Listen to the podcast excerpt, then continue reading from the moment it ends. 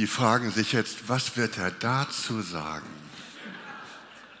Und ich bin ziemlich sicher, dass das weltweit das erste Mal ist, dass eine Predigt an, an dieses Lied anknüpft. Und das ähm, stellt mich in der Tat vor ein paar schwierige Fragen. Auf der anderen Seite, so ein Lied weckt ja in uns Gefühle. Ähm, bestimmte Worte wecken in uns Gefühle, träumen von daheim, die altvertrauten Lieder, Sehnsucht. In dieser Stadt werde ich immer nur ein Fremder sein und allein. Das, das weckt Stimmungen, das weckt Stimmungen in uns. Und wenn dann noch die sentimentale Musik dazukommt und es Abend wird und eine Flasche Wein auf dem Tisch steht und vielleicht eine, eine nette Runde von, von Freunden, dann wollen wir das Lied gar nicht mehr loslassen, loswerden. Aber nun muss ich den, den Input von Matthias doch etwas korrigieren. In diesem Lied geht es eigentlich gar nicht um, um Lebenslust und Lebensfreude, sodass wir uns hier nur etwas locker machen müssten und dann würden wir hier alle miteinander tanzen. Es geht nicht so um Lebensfreude und Lebenslust, es geht um ein anderes Gefühl. Ich würde sagen um Sentimentalität. Was ist das eigentlich, Sentimentalität? Nun, ich möchte Sentimentalität einmal als eine Art von gepflegter Traurigkeit, Melancholia, gepflegte Traurigkeit definieren. Und ich vermute, die meisten Menschen sind ganz gerne sentimental und lassen sich gerne mitnehmen in so eine gepflegte Traurigkeit durch solche Lieder. Aber warum eigentlich? Warum sind solche Lieder so erfolgreich? Warum sind die meisten Menschen gerne sentimental?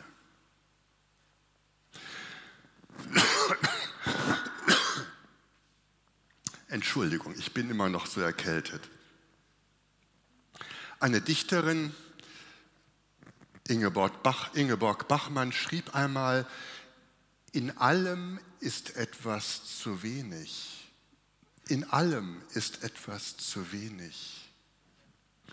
Und weil in allem etwas zu wenig ist, äh, Deswegen können wir machen, was wir wollen. Wir können kaufen, was das Konto hergibt. Wir können erleben, was geht. Wir können sogar mit zwölf Biermann versuchen, ein paar eckige Runden zu drehen. Egal, was wir auch machen, es bleibt immer zu wenig. Und spätestens, wenn alle Grundbedürfnisse erfüllt sind, dann merken wir, es ist eigentlich alles da und trotzdem ist es noch zu wenig.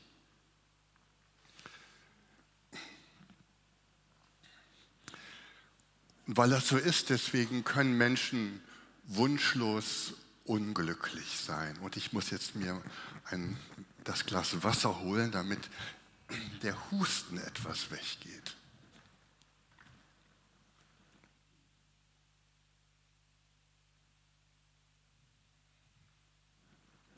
Wir können wunschlos unglücklich sein.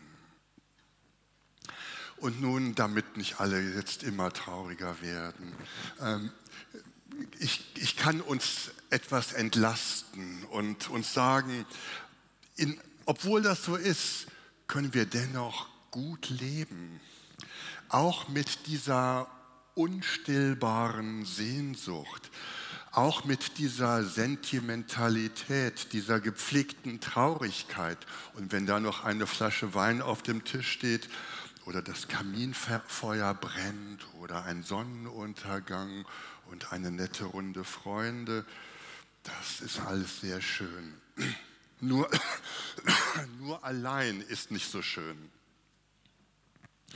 Aber als Pfarrer kann ich noch etwas dazu sagen. Viele Dinge in unserem Leben haben Hinweischarakter, sind also so eine Art, so eine Art Wegweiser und zeigen uns irgendwo hin. Worauf aber verweist unsere Sehnsucht? Was ist das, was in allem zu wenig ist? Einige von euch haben Haustiere, einen Hund, eine Katze, Goldhamster, Goldfisch, Goldfasan und ich weiß nicht was alles. Ähm, wie, wie ist das, wenn ähm, haben Tiere auch diese unstillbare Sehnsucht? Kennen das Tiere? Ist auch für Tiere in allem etwas zu wenig? Ich glaube nicht. Ich meine, wenn eine Katze satt ist, dann ist sie satt. Wir reden hier also über eine sehr menschliche Eigenschaft. Eine, ich, man könnte auch sagen, eine durchaus gefährliche Eigenart, denn sie ist verantwortlich für dieses mehr und mehr und immer mehr. Sie ist auch verantwortlich für Wissenschaft und immer mehr Erkenntnis. Diese Eigenart macht aus unserer Welt einen Raum der Wünsche, in dem wir uns bewegen. Und in diesen Raum der Wünsche, in diesen Raum unserer unendlichen Sehnsucht, da tritt nun ein Mensch ein. Einer, der sagt, in diesem Leben wirst du immer nur ein Fremder sein und allein. Aber nun, nun komm zu mir und gib mir deine Sehnsucht, deine Einsamkeit und deine Sentimentalität. Denn Sentimentalität führt dich nirgendwo hin. Ich aber, ich richte dein Leben auf das Ziel aus. Ich bringe dich zum Ziel, denn du sollst nach Hause kommen. Und um den zu hören, der in diesen Raum der Wünsche eintritt, um den zu hören, dazu brauchst du deine Sehnsucht. Deine Sehnsucht ist so wichtig. Ohne die Sehnsucht sind wir nur zu schnell satt und zufrieden. Satte Menschen können so etwas Grunzendes an sich haben. Ja, Sattheit kann das Leben klein machen. Lass dir deine Sehnsucht deshalb nicht austreiben, sondern geh mit ihr zu Jesus. Jesus spricht, ich bin der wahre Weinstock und mein Vater der Weingärtner. Eine jede Rebe an mir, die keine Frucht bringt, wird er wegnehmen, und eine jede, die Frucht bringt, wird er reinigen, dass sie mehr Frucht bringe. Ihr seid schon rein um des Wortes willen, das ich zu euch geredet habe. Bleibt in mir und ich in euch wie die Rebe keine Frucht bringen kann aus sich selbst, wenn sie nicht am Weinstock bleibt, so auch ihr nicht, wenn ihr nicht in mir bleibt. Ich bin der Weinstock, ihr seid die Reben. Wer in mir bleibt und ich in ihm, der bringt viel Frucht. Denn ohne mich könnt ihr nichts tun. Wer nicht in mir bleibt, der wird weggeworfen, wie eine Rebe und verdorrt, und man sammelt sie und wirft sie ins Feuer und sie müssen brennen. Wenn ihr in mir bleibt und meine Worte in euch bleiben, werdet ihr bitten, was ihr wollt, und es wird euch widerfahren. Daran wird mein Vater verherrlicht, dass ihr viel Frucht bringt und werdet meine Jünger.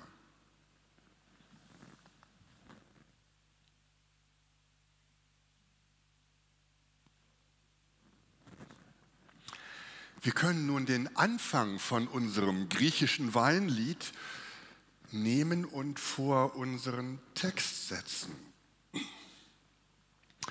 Du kommst also in diesen Kreis von Männern mit braunen Augen und dunklem Haar. Wehmut liegt über der Gemeinschaft und noch mehr als Wehmut. Es ist tiefe Sorge und Angst, Abschiedsstimmung. Was ich uns vorgelesen habe, gehört zu den Abschiedsgesprächen, die Jesus mit seinen Freunden führt. Je, vielleicht so, man, muss man da mal dran gehen, oder?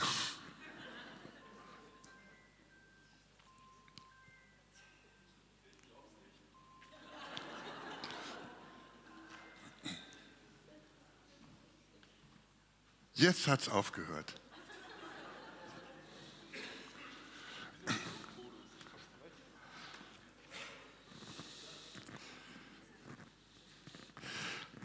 Das, ist, das gehört zu den Abschiedsgesprächen Jesu mit seinen Freunden.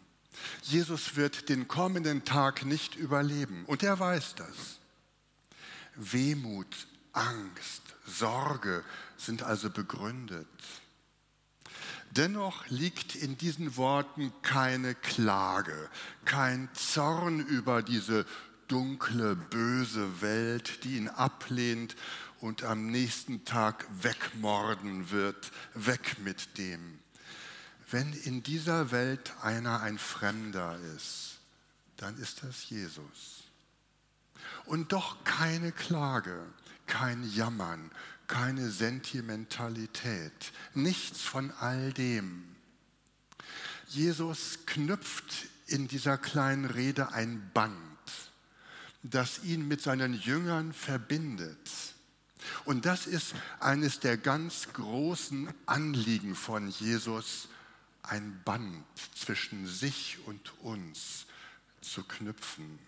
Erst am Abend vorher hatte er so ein Band geknüpft, das war das letzte Abendessen mit seinen Freunden, und er hatte in den Elementen Brot und Wein eine bleibende Erinnerung an ihn, ja noch mehr als eine als eine Erinnerung, eine, eine materielle Möglichkeit der Verbundenheit zwischen ihm und uns durch die Zeiten gestiftet. Verbundenheit mit Jesus.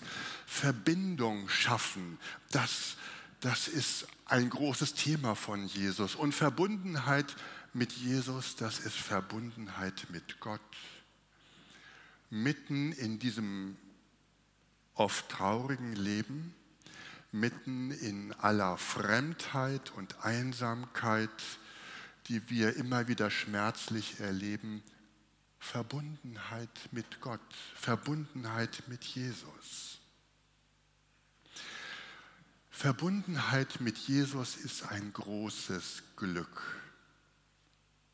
Und damit wir verstehen, wie das geht, greift Jesus hier auf ein Beispiel zurück, das damals in Israel jedermann zugänglich war.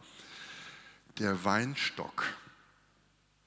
Ein kleiner Stamm, dessen Wurzeln zehn Meter in die Tiefe gehen und deswegen auch in Trockenzeiten noch Wasser, Lebenssaft aus tiefen Gesteinsschichten zu den Reben, das sind die Zweige, transportieren. Der Weinstock also ein Bild für Verbundenheit mit einer Lebensquelle, mit einer Kraftquelle. Leben mit Saft und Kraft, das finden wir gut. Aber es geht nicht nur um Leben an sich, um reine Kraft.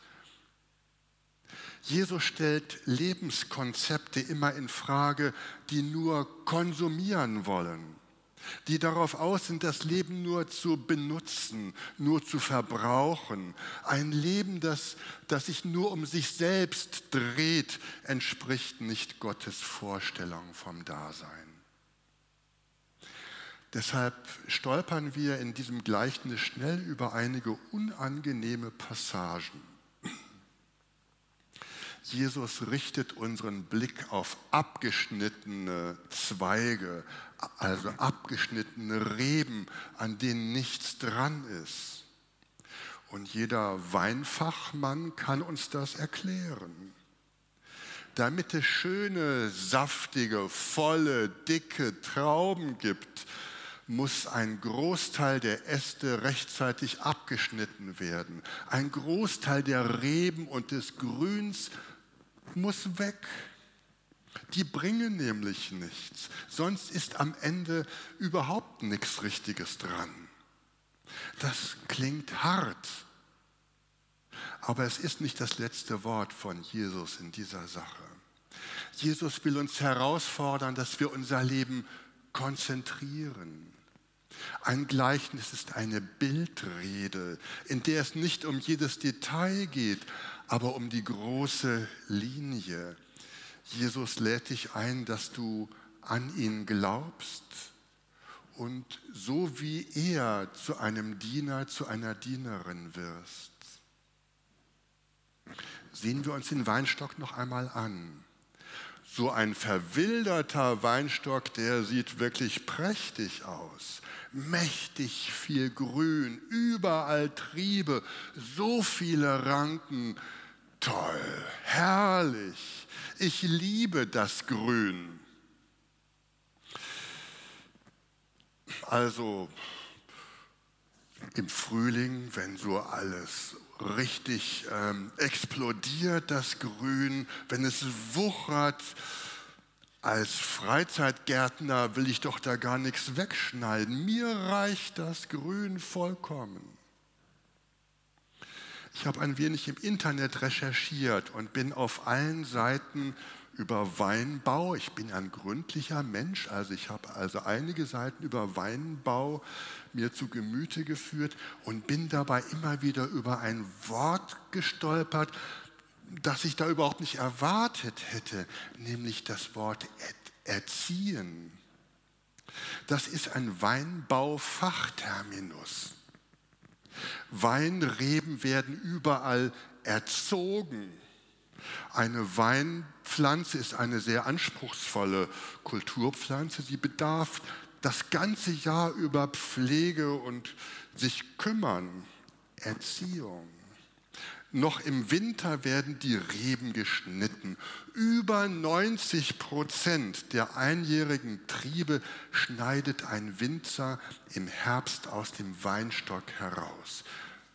Ich finde das erschreckend. Ich würde das niemals tun.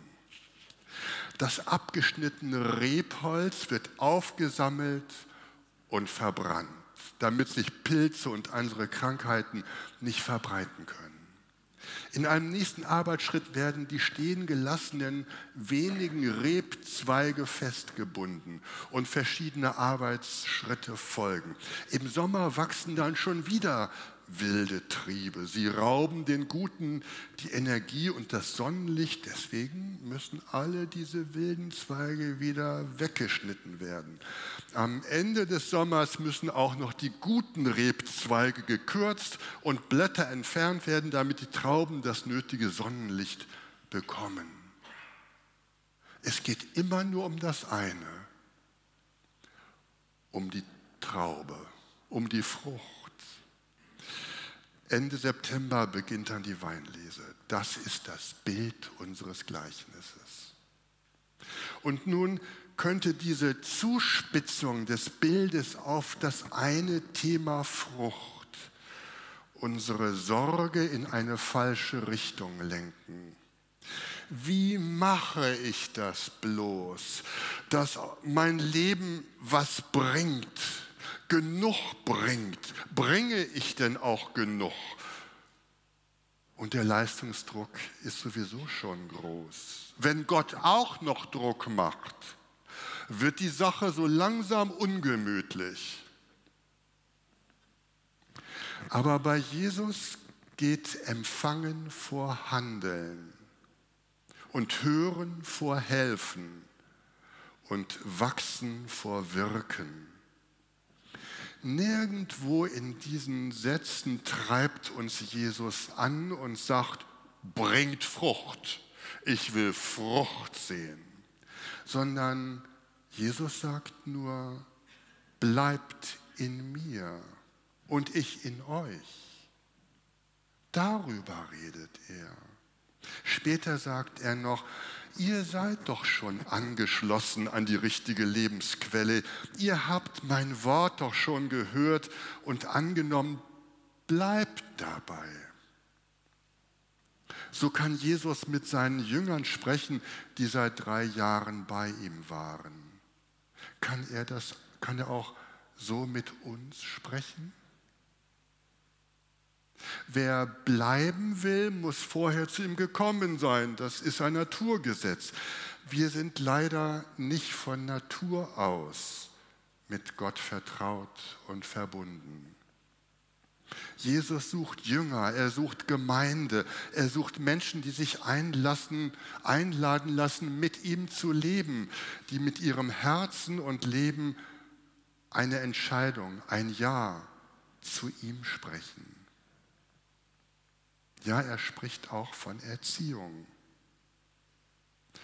Ob wir uns wohl die Erziehung Gottes gefallen lassen, wenn er uns kürzt und zurückschneidet, damit unser Leben eine Gestalt bekommt, eine innere Einstellung gewinnt, die unserem Schöpfer entspricht. Manche einschneidenden Maßnahmen Gottes werden wir erst später verstehen, wenn der Schmerz nachlässt. Andere vielleicht nie. Aber Liebe und Dienstbereitschaft wachsen in unserem Leben oft erst durch Krisen hindurch. Wir lieben Warnungen und Drohungen in der Bibel nicht sonderlich, aber Jesus findet sie notwendig. Wir könnten doch versuchen, ohne Jesus zu leben. Wir könnten zufrieden sein und uns in alle Richtungen hin verzweigen. Unser Leben könnte voll und reich und toll aussehen und doch verdorren. Jesus warnt uns, um uns zu gewinnen. Unser Leben soll aus dürren eigenen Lebenskonzepten frei werden für die Nachfolge Jesu, eingewurzelt in seinem Wort. Sein Wort in unserem Herzen und ein Leben in Liebe. Das ist seine Vorstellung. Du, du sollst im Glauben an Jesus das Leben finden. Darum werde ein Jünger Jesu. Ich möchte noch beten. Herr Jesus, hab Dank, dass du in diese oft dunkle Welt kommst und dass bei dir Freude ist und Hoffnung, Zuversicht und dass unsere Sehnsucht bei dir ihr Ziel findet. Herr Jesus, halt uns fest bei dir. Mach uns, mach uns dein Wort und deinen Willen in unserem Herzen groß. Gib, dass wir bei dir bleiben können und nichts uns von dir trennt. Wir wollen es ja auch. So segne uns und diese Gemeinde. Du bist der Herr, du bist die Kraft und Lebensquelle, du bist das Ziel. Du bist der Trost in allen auch wehmütigen und sentimentalen Stimmungen. Du bist unser Herr, dieser Lob und Dank. Amen.